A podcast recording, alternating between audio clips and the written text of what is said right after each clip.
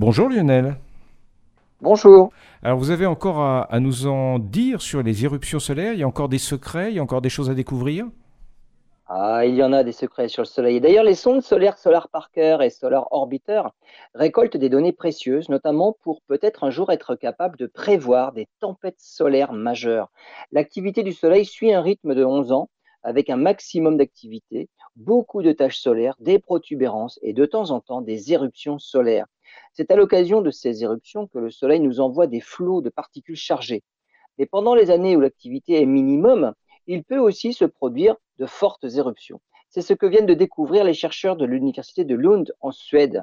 Dans les carottes de glace prélevées en Antarctique et au Groenland, ils ont découvert un taux anormalement élevé d'éléments radioactifs comme du beryllium 10, du chlore 36, à une profondeur qui correspond à de la glace formée il y a 9200 ans. Ce sont des atomes sous-produits de particules cosmiques qui arrivent jusqu'à la Terre. Ces éléments indiquent que le Soleil a connu, il y a donc 9200 ans, une éruption majeure qui a produit cette tempête de particules cosmiques. Une éruption qui s'est produite lors d'un minimum d'activité.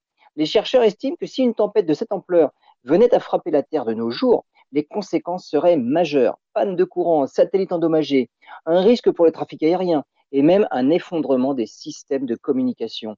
D'où l'importance de mieux étudier ces phases éruptives et d'apprendre à s'en protéger.